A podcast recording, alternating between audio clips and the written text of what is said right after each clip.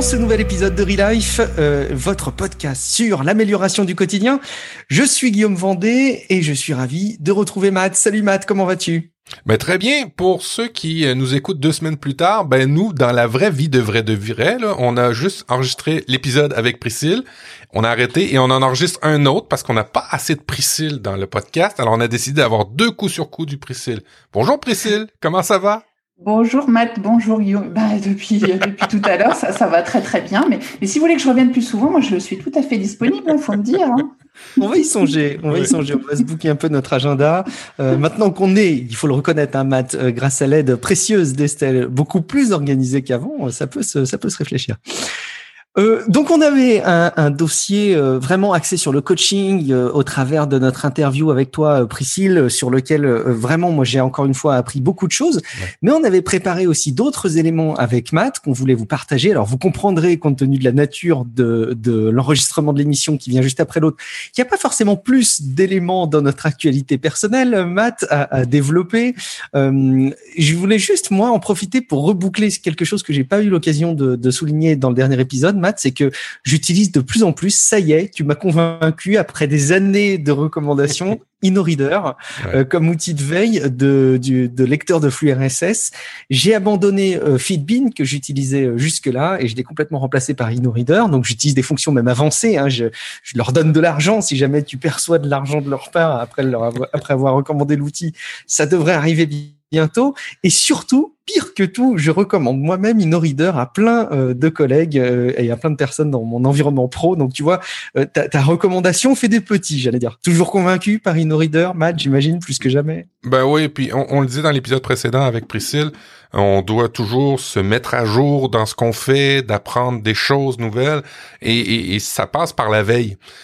Et cet outil-là, InnoReader, si vous voulez faire moindrement de veille sur n'importe quel sujet, parce qu'il y a beaucoup de sujets qui passent par Internet maintenant, hein, pour ceux qui ne le savent pas, euh, eh bien, InnoReader fait une espèce de d'agrégation de toutes sortes de contenus. Alors, tu as des contenus web, tu peux avoir des contenus de recherche, des alertes chez Google, des contenus médias sociaux, et aussi ben, des news euh, letters, comme je, je, je, dis à la française, j'aurais dit une infolette si j'étais au Québec, mais je le dis pour vous, les Français, que vous me compreniez. Les newsletters, vous pouvez les intégrer directement euh, dans InnoReader, ce qui fait que ben, à un seul et même endroit, vous êtes capable d'avoir toute votre veille. Et ce qui est vraiment chouette, vous êtes capable aussi de vous faire des espèces d'alertes quand un sujet sort de l'actualité de toutes, toutes vos veilles, vous êtes capable de les avoir directement. Alors, je ne touche absolument aucun argent. Euh, à plusieurs reprises, je leur ai demandé des coupons rabais. Ils m'ont jamais autorisé. Ils m'ont jamais rien donné. C'est pas grave. Ils font un bon produit quand même. Alors, euh, ben, n'hésitez pas à, aller vous simplifier la vie de votre veille à la place d'aller courir un peu partout. Ben là, vous avez juste un endroit pour euh, ben, tout consommer.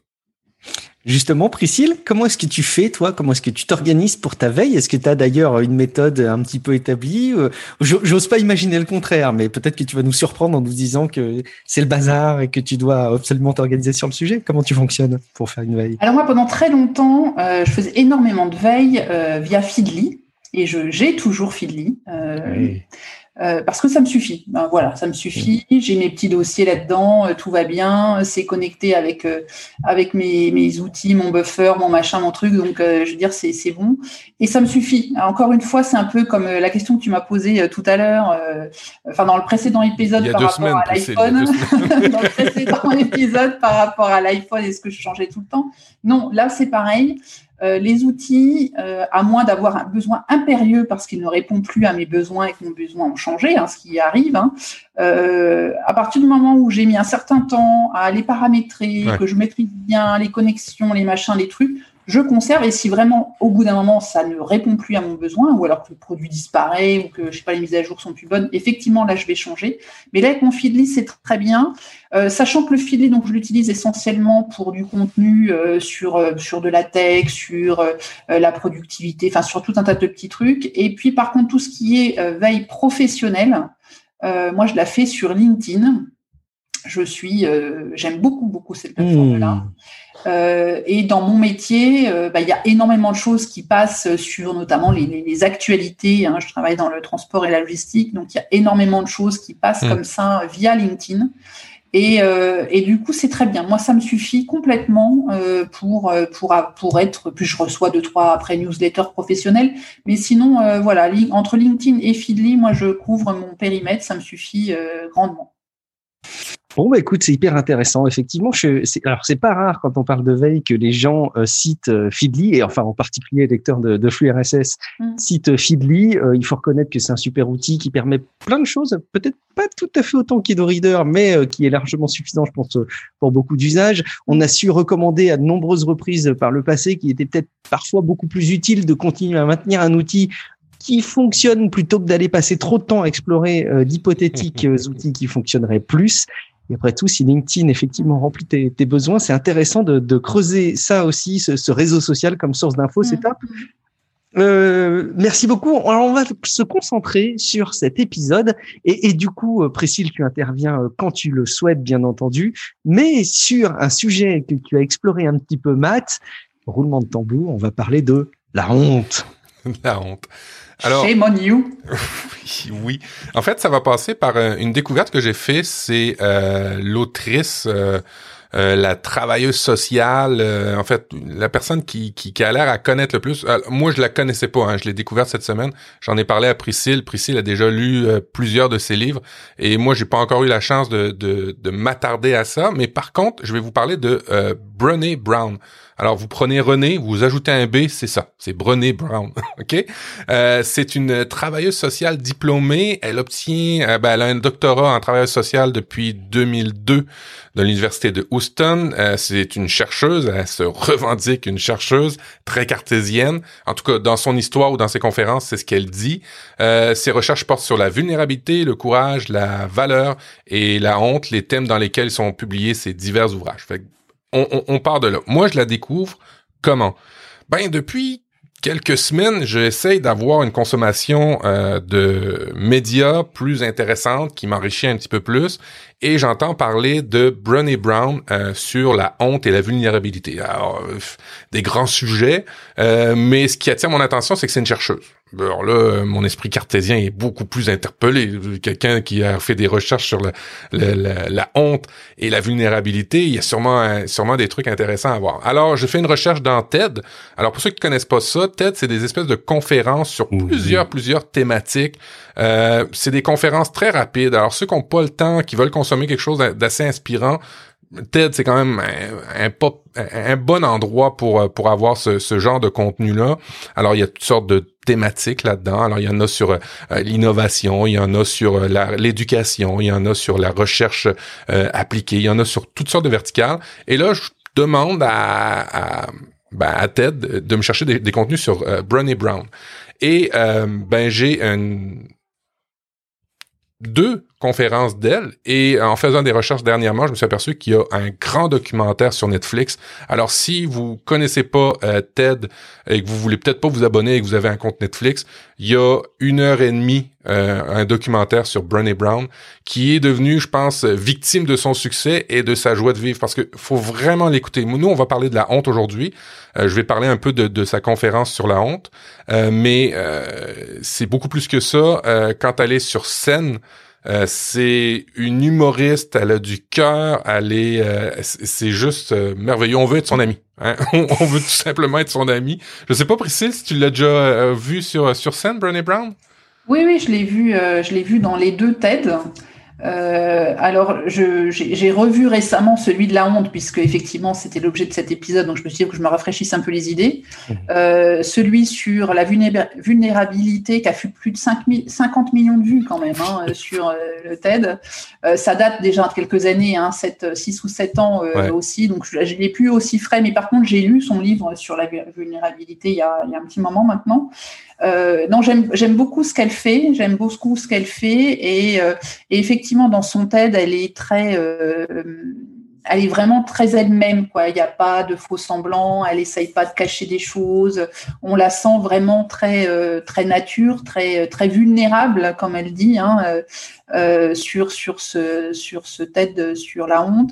Euh, moi, c'est un sujet qui m'a beaucoup euh, touchée, notamment quand elle parle de la différence entre l'éducation des femmes et, et, et, la honte qui est sur les femmes, hein, qui est porté par les femmes, euh, parce que c'est une chose que j'ai euh, énormément ressentie, notamment par rapport à l'éducation de mes enfants et, de ce qu'on attend des femmes. Et, et moi, c'est toujours un sujet qui me met à moitié les larmes aux yeux parce que je me reconnais vraiment dans ce qu'elle dit à ce moment-là.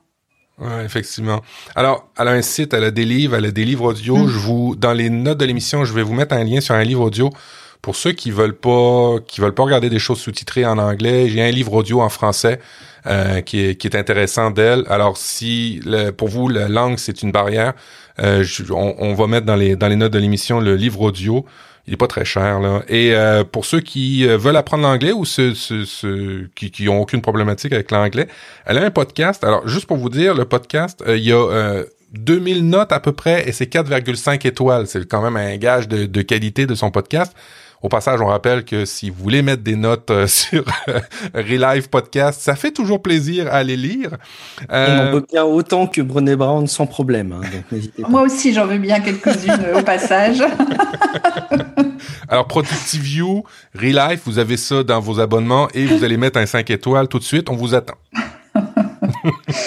bon, on va parler de Brené Brown. Alors, moi, j'ai écouté euh, La vulnérabilité et j'ai écouté La honte. Euh, ce qu'il faut comprendre, c'est que quand elle a fait son TED, elle avait pas cette popularité-là. Euh, elle a même dit dans sa seconde conférence qu'elle était très, elle était très gênée, très honteuse un peu de ce qu'elle avait dit dans le premier.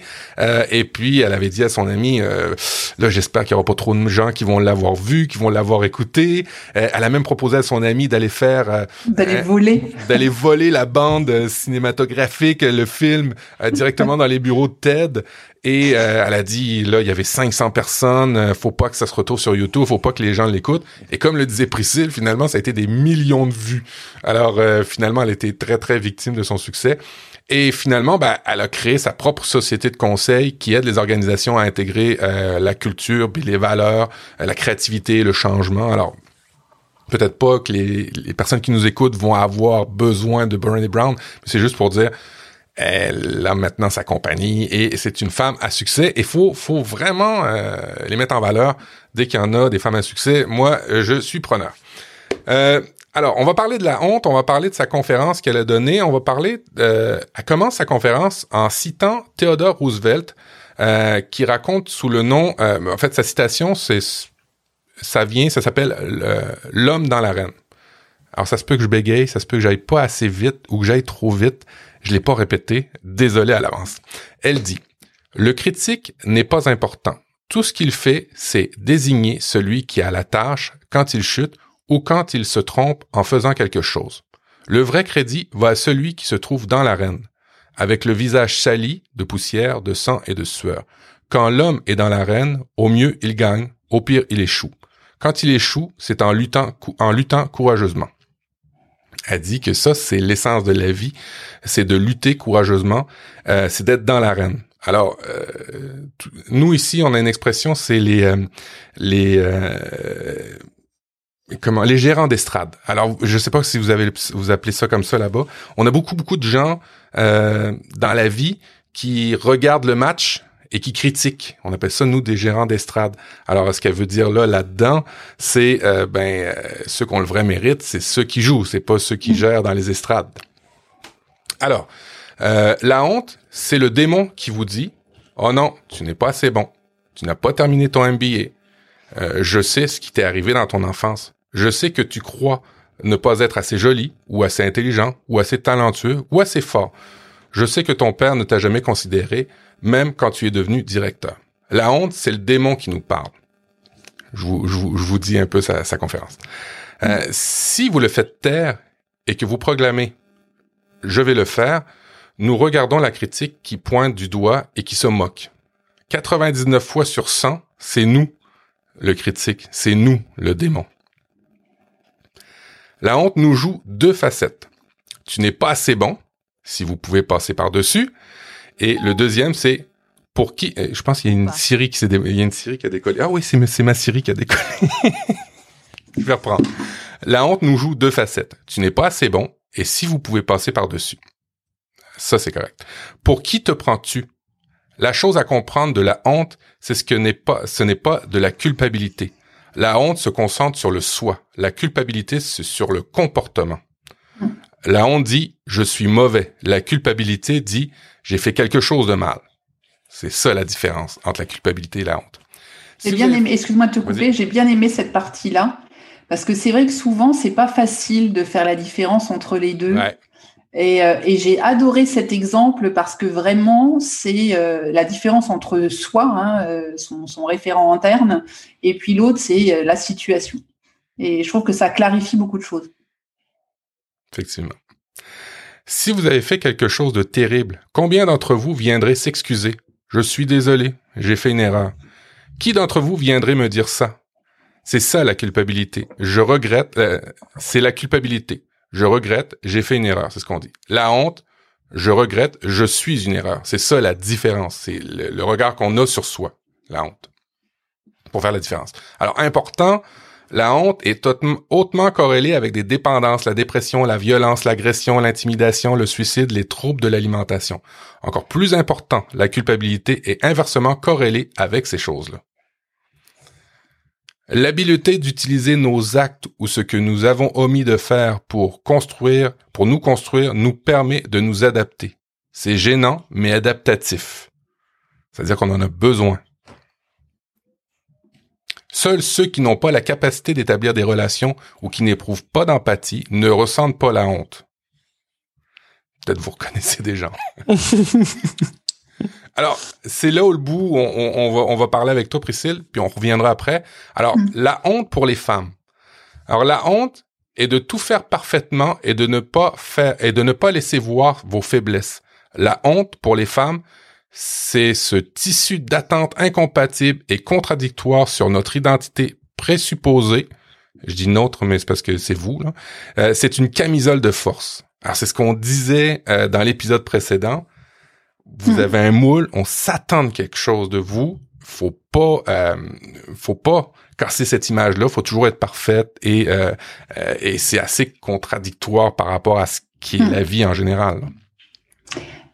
Oui, je suis assez d'accord. Et d'ailleurs, dans la suite de la conférence, elle a donné quatre mots euh, qui définissent euh, les femmes. Euh, tu, tu, les avais notés Tu les as, mm. tu les as pris en note? Non, malheureusement, je peux, je peux aller faire une vérification. Alors, c'était de mémoire, faut être gentil, faut pas faire de vagues. Je, ah, ce serait bien que tu les retrouves parce que je trouve que c'est tellement vrai parce qu'il y, y, a les quatre mots qui définissent l'homme et la femme. Et c'est tellement dans ça qu'on est dans, élevé hein, de cette façon-là. Et c'est ce moule, hein, euh, cette attente qu'on a sur, euh, les femmes, et du coup sur nous, parce qu'on a été élevés comme ça. Enfin, moi, je, pense que la plupart des femmes, on a été élevés comme ça à devoir euh, se, être parfaite partout. Euh, donc euh, ça va peut-être commencer à l'école où il faut avoir des bonnes notes, faut, faut voilà. Et après, bah, avec les enfants, il faut, faut tout gérer parfaitement. Il faut qu'ils soient, euh, ils arrivent à l'école, tu travailles comme une folle, mais il faut quand même qu'ils arrivent parfaitement habillés à l'école et qu'il n'y ait pas un bouton qui manque et qu'il n'y ait pas une tâche et qu'il n'y ait pas un truc et que tu aies fait le goûter pour toute la classe parce que c'est l'anniversaire et, et, et, puis voilà quoi. Et donc un certain nombre d'injonctions comme ça qui arrivent tout le temps, tout le temps, tout le temps, et qui sont euh, et qui sont relayées en plus euh, par la famille. Moi, je, je, sais que dans ma famille, je suis une des seules, euh, enfin, entre mes sœurs et ma mère, j'ai été la, la, première à travailler. J'ai toujours travaillé quand mes sœurs ont décidé d'elles de plutôt élever leurs enfants. Ma mère a été aussi mère au foyer. Faut voir ce que je me suis pris dans la tête par mes, ma propre famille. Hein, euh, sur le fait que mes enfants allaient à la crèche, que c'était une catastrophe, que, que c'était mal les élever. Et alors, vas-y, t'as, vas-y, t'as déjà que quand t'es une maman, même si t'as envie de travailler, de laisser ses petits, même à papa, je pense, hein, laisser son petit bébé à la crèche quand il est tout petit, ça te fait quand même un petit pincement. euh, mais quand t'es une maman en plus, bien alors quand derrière, t'as, as tout le monde qui s'en colle une petite couche, t'as leur rien demandé, mais vas-y, je te, je te donne trois conseils gratuits euh, faut, faut, tenir, faut tenir la route, hein, parce que là, on, on, on, accumule, on accumule comme ça des petites remarques. ah ben j'ai parlé avec la maîtresse quand je suis allée chercher ton fils. Ah ben on voit qu'il n'y a pas de papa à la maison. Hein. Bah oui, bah vas-y, mais je vais mettre une petite annonce, cherche papa à la maison pour que la maîtresse elle soit contente. Enfin, tu vois, et c'est des petites choses comme ça qu'on se prend en plus de ses proches. Je dis que c'est encore pire d'ailleurs, euh, et qui font qu'on se donne mais des. Et moi je me suis donné des contraintes. J'ai passé des, des vraiment des mauvais moments hein, parce que euh, euh, à vouloir tout faire, à essayer d'être parfaite. Je me, mettais dans des situations, enfin dans des, euh, dans des période de honte, hein, comme tu peux le dire, exactement parce que j'avais complètement oublié que aujourd'hui c'était la piscine au centre de loisirs et que j'avais pas mis le sac de piscine avec la petite euh, capuche, le petit machin qui allait bien, le maillot de bain et tout. Et là, je me flagellais toute la journée en me disant mais quelle mère t'es, mais c'est n'importe quoi, mais c'est malade, tes enfants ils sont perdus, comment tu les élèves, tu vas faire des délinquants. Enfin, le truc, tu, tu pars dans des extrêmes parce que effectivement, on se, on a les injonctions dans lesquelles on a été élevé, on s'en met soi même déjà, hein, en plus. Et puis on a tout l'entourage, alors en plus de ça, qui, va de sa petite, son petit support. Et, au bout d'un moment, ça fait lourd quand même. Hein. écoute, pour les femmes, c'est surmultiplié parce que non seulement il y a, en tout cas, moi, ce que j'en comprends, j'en suis pas une femme, alors c'est sûr que mm. je parle à travers, puis je me fais de l'appropriation en ce moment, c'est pas bien, mais au moins j'essaye d'aller vers vous puis de comprendre mieux. Alors c'est déjà un pas. Alors mm. il y, a la honte, la vôtre, puis elle a honte par rapport à nous, parce que des fois on vous fait honte euh, en tant que conjoint des fois, et il y a la honte de vos enfants. Alors vous vous en mettez des couches et des couches, alors c'est c'est c'est juste stupéfiant. Ça c'est des choses mm. qu'on n'a pas nous. Mm. Et puis après ça, comme tu dis, il y a il y a, il y, a, il y, a, il y a le tissu familial, puis après ça, il y a tout ce qui entoure, tout ce qui gravite autour. Alors évidemment, t'as qu'est-ce qu'ils vont dire les amis, qu'est-ce qu'ils vont dire la famille, qu'est-ce que mon père va penser, qu'est-ce que mon employeur va penser, parce que vous êtes mm. aussi des, des, des on, on, est on est travailleurs tous ensemble. Et à ça, c'est drôle parce que j'ai fait une émission dans Apple différemment, mon podcast sur les femmes chez Apple, et j'ai parlé de Catherine Adams. Catherine Adams, là, c'est la senior, la, vice-présidente euh, générale euh, pour tout ce qui est euh, juridique. Elle expliquait que ça a été très dur, elle, euh, quand elle était mère au foyer, parce que euh, elle trouvait ça super déchirant d'avoir une nounou euh, pour ses enfants, de pas s'en occuper. Il y avait un regard qui était par rapport à ça euh, très lourd pour elle. Elle trouvait ça très dur de devoir s'enfermer des fois dans les dans les dans dans des pièces pour pas que les enfants qui criaient voulaient voir leur mère et ainsi de suite. Et puis elle a dit dans une interview qui était vraiment super intéressante, avec du recul, mes enfants en ont pas pâti c'est juste moi qui me mettais ces limites-là. Et ces enfants sont très heureux, très développés, très tout tout va bien. Alors évidemment, je vous parle de Catherine Adams, mais c'est vrai pour beaucoup beaucoup beaucoup beaucoup de de, de femmes. Je suis, euh, ouais, je suis tout à fait d'accord avec toi. Alors moi, je relativise parce que ça m'arrive encore maintenant. Hein, même je veux dire, autant mes enfants, ils sont grands, ils sont adultes, et je me dis, oh là là là là, mais quelle mère j'ai été. euh, et, et, après, je relativise parce qu'après, je me dis, tu sais, par moi, je me dis, oh là là, et tu te souviens de cette période où tu les emmenais à la garderie, il était 7 heures du matin, tu allais les rechercher, c'était la, la, la babysitter et machin et tout. Puis après, tu sais, tu te dis, mais en étant euh, au, enfin, euh, objectif. Hein. Après, tu te dis, ah oui, mais attends, c'est. Je, je, je, dis, mais, mais ça, c'est arrivé ça a duré quatre mois. c'est ça. Ça a duré quatre mois, donc je, je, je, ça sûrement sur le coup, c'était dur pour moi et dur pour eux, je veux bien le croire, hein, parce qu'ils sont le veto et tout. Et c'était entre les deux périodes où je changeais de travail et c'était très très loin, et du coup j'avais des temps de parcours euh, absolument délirants. Euh, mais ça a duré quatre mois.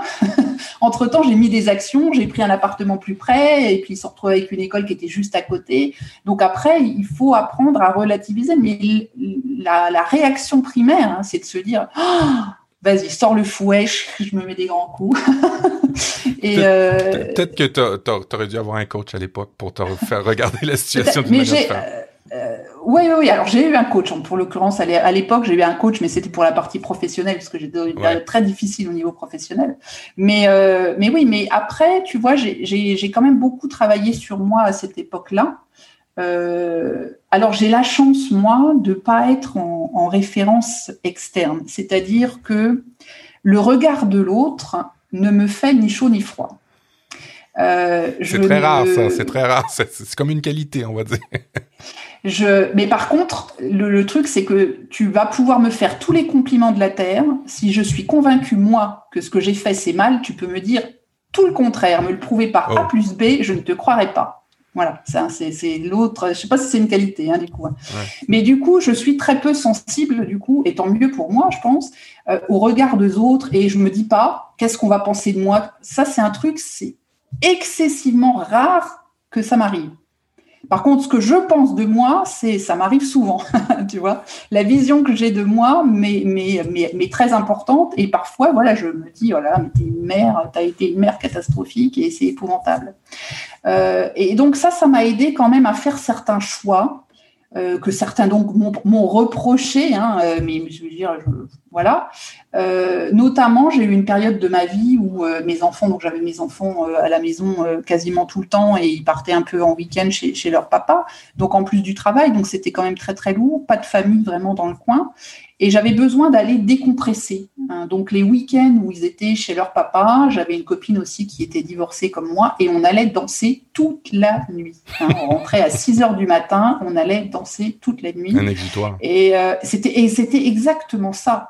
C'était une façon pour moi de, de dégager un trop plein d'énergie, de me défouler, de faire un truc euh, que ben voilà, les, les week-ends où ils n'étaient pas là. Euh, je rentrais chez moi au petit matin, j'étais rincée d'avoir dansé comme une folle mais ça me faisait du bien. Ça me faisait du bien. Alors, il y a des gens qui m'ont regardé en me disant, mais ma pauvre fille, c'est quelle vie tu mènes euh, depuis que tu es divorcée Là, vas-y, tu fais la belle en boîte.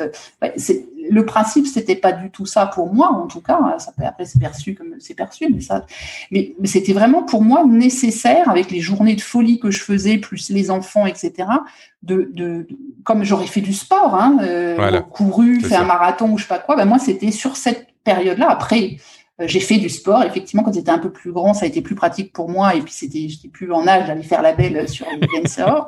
mais, mais voilà, mais c'était surtout, euh, un, oui, vraiment un exutoire et de se dire, tu sais, par moment, on te dit souvent, quand tu veux aider quelqu'un, il faut déjà que tu vois même tu sois en forme. Et quand tu veux pouvoir être euh, attentif à tes enfants, il faut bien qu'à un moment, bah, tu sois présent. Et ben pour moi, c'était ça. C'était voilà, je, je, je, je dépensais mon énergie, je me défoulais entre guillemets de cette situation dure dans laquelle j'étais, euh, de cette façon-là. Et puis ensuite, ben voilà, j'étais parfaitement présente avec mes enfants. Mais ça, ça peut être, c'était très très mal perçu par une grande partie de mon entourage. Mais c'était nécessaire. Et je pense que si j'avais pas fait ça, après, je dis quand ils ont été un peu plus grands, j'ai fait beaucoup beaucoup de sport parce que je pouvais les laisser le soir euh, pendant une demi-heure. Le club de sport était au pied de chez moi et c'était très pratique, mais ils étaient plus grands, donc c'était plus facile. Euh, et, et ça a été aussi pour moi de faire beaucoup d'activités euh, sportives, une façon aussi de dépenser cette énergie au-delà de prendre soin de soi, mais c'est aussi prendre soin de soi pour pouvoir être bien pour ses enfants. Et, ou ses collègues ou ce que tu veux. Hein. Et ben, ben écoute, c'est mm. par rapport à ça, puis je sais pas si Guillaume ce que ce que t'en penses, mais j'ai une théorie par rapport au on, fait une digression par rapport à la honte on, on, va la on va la continuer on va la clore euh, c'est un peu surfait, je trouve, le temps de qualité avec les enfants. Attention, je m'explique. Euh, ce qu'on nous inculte, inculque euh, beaucoup, je trouve, c'est faut être tout le temps, tous les moments, les microsecondes que vous avez avec des enfants de la minute que vous êtes parent, faut toujours les avoir avec eux et que ce soit toujours de qualité. Et à mon sens, à moi, personnellement, je, serais super curieux de vous entendre. Si vous n'êtes pas bien dans votre esprit, vous aurez pas les moments de qualité, un. Et deux, euh, si euh, si ils s'occupent des fois dans leur coin, qui s'ennuient dans leur coin, c'est nécessaire. Arrêtez d'avoir des enfants, de toujours surstimuler, suractiver, sur plein d'activités, des calendriers, puis en même temps, ça, moi je vois, je rencontre des parents qui le mardi c'est piano, alors ils font le taxi piano, le mercredi c'est le sport machin chouette, alors ils font activité, les fins de semaine faut qu'ils aillent dans d'autres villes pour les mêmes activités. Alors en même temps vous vous fatiguez, vous fatiguez les enfants, vous vous en rendez pas compte, vous les fatiguez et les, enfants ont besoin d'un temps de, de, de d'ennui. Et puis vous, vous avez besoin aussi d'un temps de décompression. Toi, c'était le malheur dans ton divorce, c'est le fait que que que t'avais pas ce, tissu familial tissé serré. Le bon, l'avantage, je trouve, c'est qu'une semaine sur deux, tu pouvais te libérer et avoir ton moment à toi.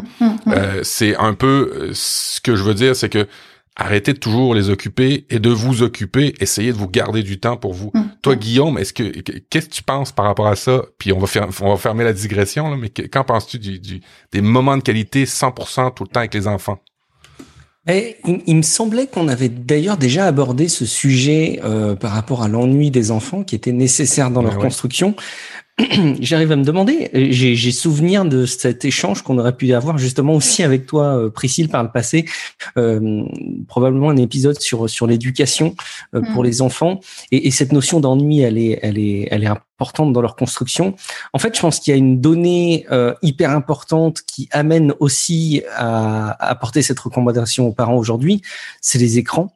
je suis persuadé aujourd'hui que c'est un élément qui est suffisamment prégnant pour euh, nous faire des signaux d'alerte en tant que parents. Je m'explique un peu.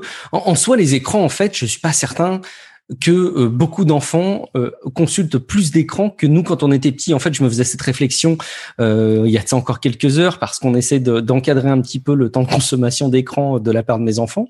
Et en fait, je me faisais la réflexion, mais moi c'était fou. En fait, je passais mes matinées de week-end devant la télé à regarder les dessins animés du club Dorothée.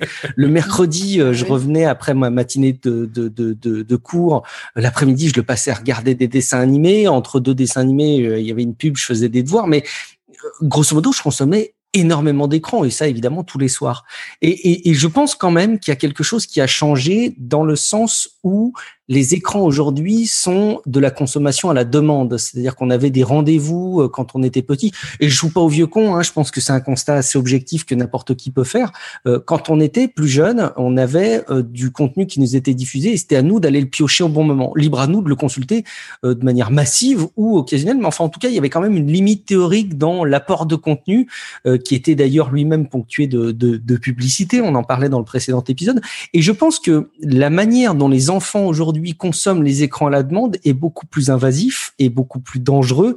Et donc, il y a des recommandations qui sont permanentes en ce moment pour les parents, et c'est arrivé à peu près en même temps, de dire il faut que vous ayez des moments de qualité avec vos enfants. En fait, je pense que il y a surtout cet arbitrage vis-à-vis des écrans à avoir. Est-ce que la totalité du moment qu'on passe avec nos enfants doit être euh, tellement profond que sinon le parent doit culpabiliser? Franchement, je suis pas certain. Euh, et, et cette mécanique de culpabilité, elle amène justement effectivement effectivement probablement beaucoup de parents avoir honte euh, de, de, de, la relation qu'ils ont avec leurs enfants, ce qui est, ce qui est, ce qui est terrible, je pense. Ça doit, ça doit créer des dommages incroyables. je, suis assez, euh, je suis assez d'accord avec toi. Et, euh, et, moi, je crois. Alors, j'ai cru longtemps moi à cette histoire de qualité. Euh, et, et, donc, euh, du coup, j'organisais toujours les week-ends avec les enfants pour aller visiter des trucs et des machins, même si j'étais crevée, que j'avais passé ma vie euh, la semaine en avion, en machin. Et vas-y, le week-end que je t'emmène ici et trucs et bidules, parce que voilà, il y avait cette histoire de temps de qualité. Jusqu'à ce que je me rende compte qu'en fait, euh, alors c'était bien, il fallait le faire, hein, bien évidemment. Je vais pas laisser les enfants toujours devant une devant l'ordinateur ou des choses comme ça.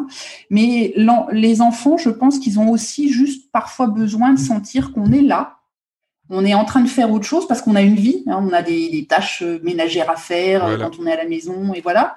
Et ils ont juste besoin de sentir qu'on est là, euh, autour d'eux, pas très loin. On fait chacun nos petites activités, mais comme dans la vraie vie, quoi. Quand on est en couple, on n'est pas collé 24 heures sur 24 avec son partenaire. On a chacun de nos activités. Ben, les enfants aussi, ils ont aussi leurs petites activités, mais de nous sentir à proximité pendant que nous, on fait nos petites activités, c'est aussi important pour eux. Alors, il ne faut pas que ce soit toujours que comme ça, hein, chacun dans son coin, devant sa tablette et il se passe rien. Euh, il y a besoin de moments ensemble, mais il y a aussi besoin de moments où on, est dans un même périmètre, mais à faire chacun euh, ses petites activités. Il faut, faut, allier les deux. Enfin, c'est ma, ma vision en tout cas. Oh oui, oui, oui, non, je, je, je suis totalement d'accord. Alors la discrétion, euh, la, digression, euh, famille, honte et ainsi de suite, on, va la fermer. Mm. On va continuer sur la honte parce que là on a parlé de la honte des femmes. Je suis terriblement heureux de t'avoir justement pour avoir parlé juste ne serait-ce que ça, mais il y a aussi une honte pour les hommes. Euh, alors, ce que dit euh, Brené, c'est qu'elle a pas d'attente. Euh, elle dit que le seul impératif, c'est pour les hommes euh, de ne pas laisser voir leurs faiblesses. Et tellement elle est persuadée de ça qu'elle n'a jamais plus étudié que ça. Elle s'est spécialisée sur la honte des femmes, mais pas sur la honte des hommes. Et jusqu'au moment où une personne, un homme, l'a interpellé, puis lui a dit euh, euh, Comment ça se fait, tu, tu, tu, tu parles pas de la honte des hommes? Ben elle dit non vous c'est c'est c'est c'est binaire c'est c'est c'est faut pas vous laisser voir votre faiblesse alors l'homme il a dit ah il dit c'est c'est c'est arrangeant pour toi, mais là, il lui a dit une phrase qui était qui est assez choc là. Il expliquait que sa famille préférait, en tout cas, les femmes autour de, lui, elles préféraient me voir mourir sur mon cheval blanc que de me voir tomber. Quand on s'ouvre et qu'on m'ouvre euh, et qu'on et qu'on se montre vulnérable, on se fait ramasser méchamment. Euh, ne me dis pas euh, que ça vient des amis, des entraîneurs, des pères, parce que les femmes de ma vie sont plus exigeantes à mon égard que n'importe qui. Et ça, c'est assez incroyable comme phrase. Euh, je, je, sais pas qui à qui j'enverrai la balle. Priscille, par rapport à la honte des hommes. Qu'est-ce que tu penses de ce que Brené disait? En fait, de ce que l'homme a dit c'est pas forcément faux. c'est pas. Alors, je pense que là aussi, ça change parce que euh, euh, on apprend à être de plus en plus euh, humain, on va dire. Il y a beaucoup plus de bienveillance. en tout cas, on nous, peut-être pas tout le monde, mais je pense que c'est de plus en plus normal de, de, de, de comprendre qu'on est des êtres humains avec des émotions et tout ça, et qu'on n'est pas des robots. Mais par contre, ouais, c'est alors, alors là encore, peut-être, ça vient peut-être d'une image qu'on a euh, pour les petites filles, tu sais, du prince charmant, fort et costaud sur son grand cheval. Et quand le monsieur il dit le cheval blanc, c'est exactement ça. Où on, on s'imagine pas qu'il a un moment de faiblesse, euh, qu'il se mette à pleurer dans un coin, euh, ou qu'il ait un petit passage à vide, quoi, tu vois. Euh, et, euh, et, tous les super-héros qu'on voit, euh, même si maintenant, dans les films, on essaye de les faire un peu humains avec des petits moments de passage à vide, la plupart du temps, enfin, en vent, en tout cas, ils n'étaient pas comme ça. Quoi. Et, je pense que du coup, ça reste un peu dans, bah, l'imaginaire collectif et qu'on s'imagine l'homme fort, vas-y, Rambo, et, il a pas de, il a pas, il est pas ouais, il n'est pas vulnérable. Il n'est pas atteint. Je pense que ça change. Ça, je pense que ça change, ça change quand même ça maintenant. Ça a changé et c'est en cours de changement et il faut effectivement que que ça change et qu'on n'ait pas une image de sauveur, euh, vas-y, euh, qui euh, qui est que rien n'a atteint et, et non. C'est, je pense que les jeunes générations sont complètement différentes par rapport à ça. J'arrive, j'arrive justement à me demander un petit peu en trame de fond de, de ton dossier, Matt, depuis le début. Euh, c'est ma déformation depuis, euh, je, je, vais le replacer encore, euh, depuis que j'ai construit une partie de mes réflexions sur ma Bible, qui est, qui est le livre Sapiens, pour moi. mais j'en viens toujours à me demander d'où viennent, d'où vient, d'où viennent ces sentiments. Enfin, un, truc tout bête, mais quand on parle de la peur, qui est un petit peu plus généraliste, on va dire, on, on, peut, on peut expliquer la peur dans l'évolution humaine. C'est quelque chose qui quand même permet d'éviter de, de foncer tête baissée sur un, un, félin euh, sauvage euh, qui fait trois fois notre taille en espérant pouvoir en tirer de la viande euh, fraîche. Bon, la peur, ça nous évite de faire des bêtises de ce type-là. La, honte, j'ai du coup beaucoup de mal à comprendre d'où ça peut tirer ses fondements autres que euh, des conséquences culturelles, mais, mais là, ou, religieuses, ou, mais, mais même là, euh, quel est le fondement de la honte? Qu'est-ce que ça apporte pour l'être humain?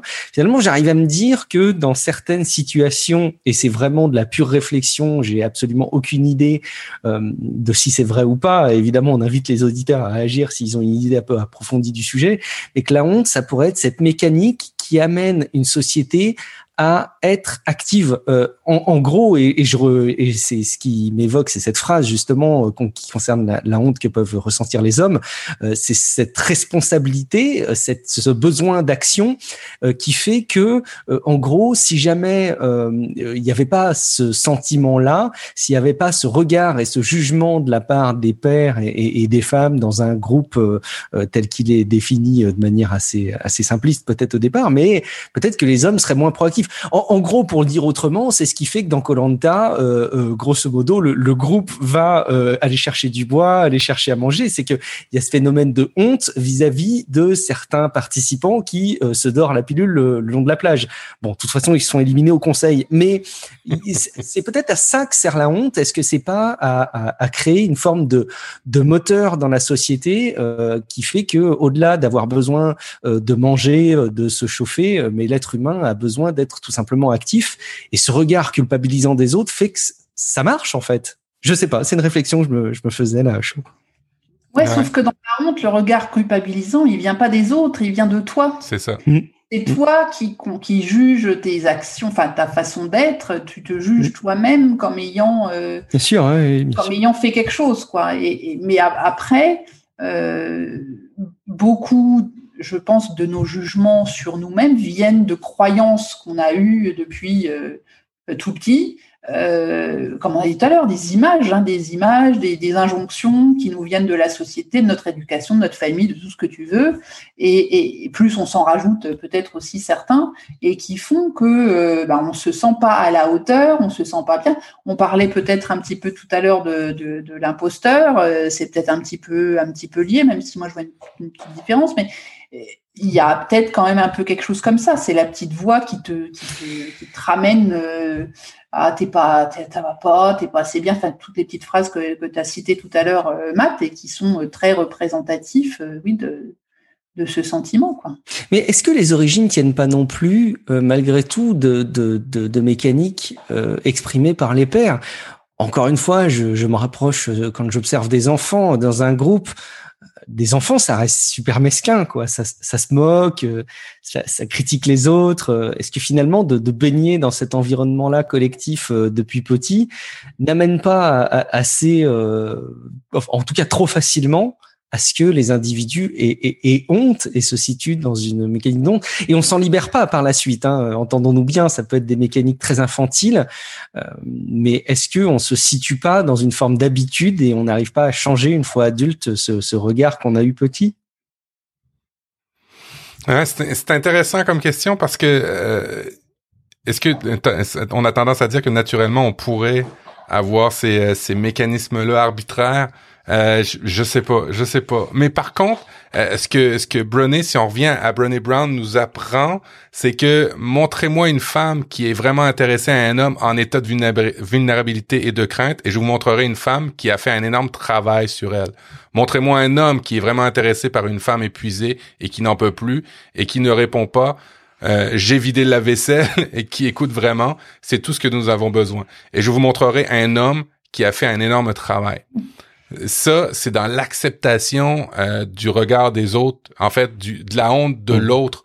Euh, c'est sûr que on peut pas euh, comprendre ces mécanismes de honte là si on n'a pas fait un peu un travail sur soi pour comprendre l'autre pour retrouver notre entre-gens euh, à connaître et à comprendre euh, ce qu'est l'empathie, c'est parce que c'est c'est c'est la, la recette de ça, puisque l'empathie est l'antidote à la honte.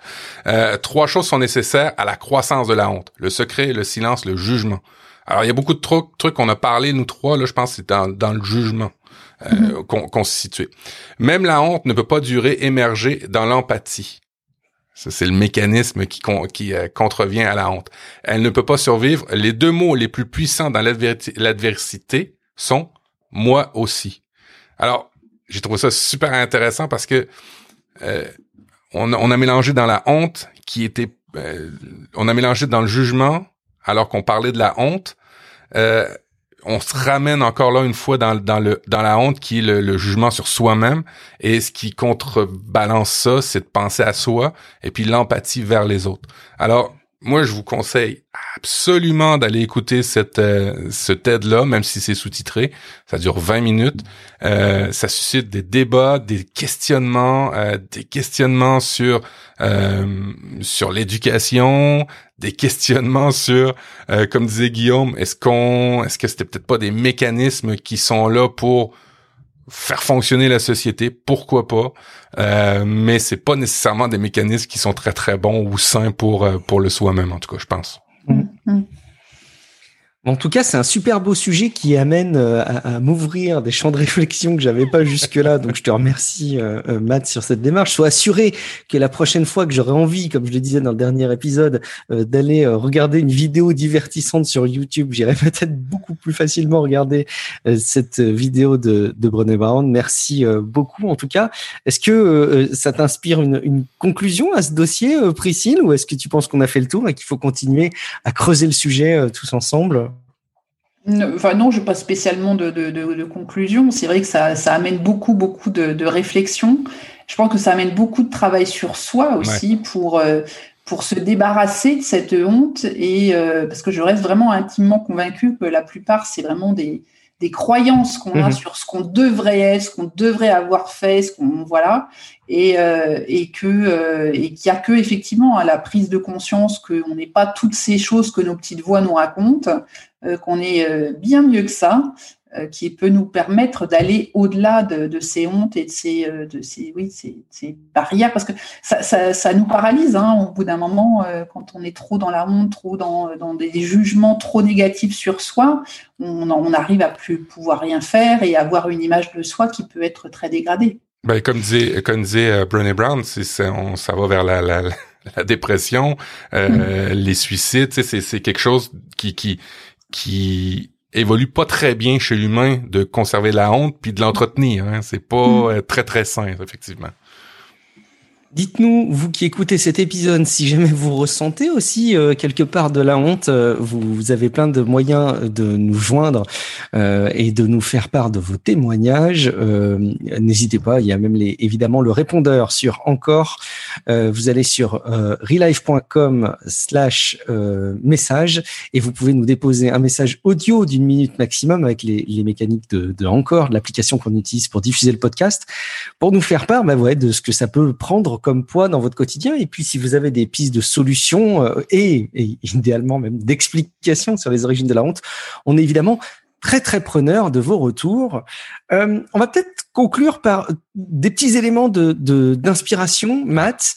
Euh, moi, j'ai vu il y a pas très longtemps une, interview de Bertrand Picard dans un nouveau podcast qui s'appelle Inspiration. Euh, c'est un podcast qui est présenté par euh, Benjamin Lubzinski, qui est lui-même euh, psy et coach. Donc, tu vois, Priscille, on parlait dans le précédent épisode de ceux qui cumulent un petit peu les, différentes facettes. Euh, avec un, petit, un petit clin d'œil à, Benjamin Lubzinski qui m'a contacté pour me faire part de ce nouveau format sur Figaro Live. et donc, il a interviewé. Alors, pour, pour vous rappeler un petit peu déjà, pour vous décrire un petit peu le format d'inspiration, c'est une interview et un exercice euh, de méditation basé sur euh, la personne qui est invitée. Donc euh, hyper intéressant de voir déjà l'interview de Bertrand Picard et de voir la, la mécanique de relaxation et de, et de, méditation qui est faite à l'issue de, cette, de cet épisode. Allez, allez regarder ça. Et, et, Bertrand Picard qui, alors c'est une citation, on va dire extraite de cette interview qui moi m'a marqué, mais il dit quand on n'a plus rien à explorer, on peut l'explorer autrement. Euh, je trouvais ça assez génial et quand on connaît la vie de Bertrand Picard qui euh, euh, a, vécu avec son père et son grand-père qui ont été des grands explorateurs et qui finalement lui vit dans une époque où ben, il n'y a plus forcément de lieux vraiment à explorer, mais il s'est dit qu'on pouvait les explorer autrement. J'ai trouvé ça magnifique et peut-être que ce sont aussi des éléments d'inspiration qu'on peut avoir par rapport à cette mécanique de la honte. Hein, si jamais on se sent complètement abattu. On peut peut-être explorer les choses autrement. Ça m'évoquait aussi un petit peu euh, ce que tu nous décrivais, Priscille, dans les mécaniques de, coaching. Donc, euh, allez regarder au passage. Hein, Inspiration, c'est un format qui peut-être vous plaira. Matt, tu avais un, un élément d'inspiration assez évident à nous partager pour cet épisode? Ben oui, en fait, euh, je vous ai mis dans les notes de l'émission le livre en français de Brené Brown, c'est La grâce de l'imperfection. Alors, allez lire, allez, il est en audiobook aussi si vous voulez. Alors vous pouvez, ceux qui sont plus euh, audiophiles, qui aiment ça, ben, vous allez pouvoir le, télécharger aussi. Plus en plus d'audiobooks, euh, assez cool effectivement.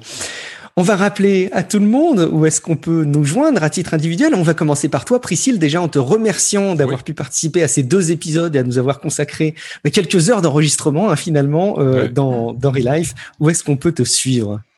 Et bien sur euh, mon blog productiveview.com et, euh, et puis après sur euh, les réseaux sociaux, Facebook, Twitter, Pinterest, voilà, et Instagram aussi, à Productiveview dans les quatre cas.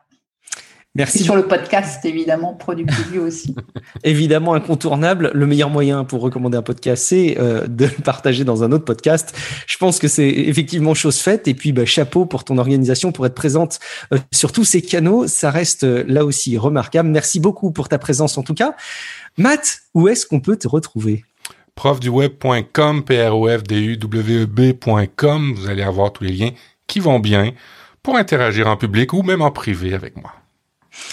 Vous me retrouvez sur guillaumevendée.fr, mais aussi et surtout, vous pouvez nous soutenir dans Relife pour nous encourager, pour produire des émissions, pour gagner en qualité, pour continuer à développer des sujets, nous consacrer plus de temps sur euh, cette activité, patreon.com slash euh, podcast. La mécanique est simple, vous pouvez contribuer financièrement à partir de quelques euros chaque mois pour nous soutenir pour les émissions. Évidemment, la totalité du podcast reste accessible gratuitement, mais vous pourrez probablement accéder à des bonus et aussi bénéficier euh, du podcast pour toujours euh, gratuitement, bah, sans, pub, pardon, sans pub, sans pub. Il faut que je confonde les avantages, sans pub, parce qu'évidemment, Relive pour être amené dans les jours à venir à diffuser un petit peu de publicité pour rémunérer notre travail. En tout cas, sachez qu'avec Patreon, vous en serez exempté aussi longtemps que vous nous soutiendrez. Merci beaucoup pour votre fidélité.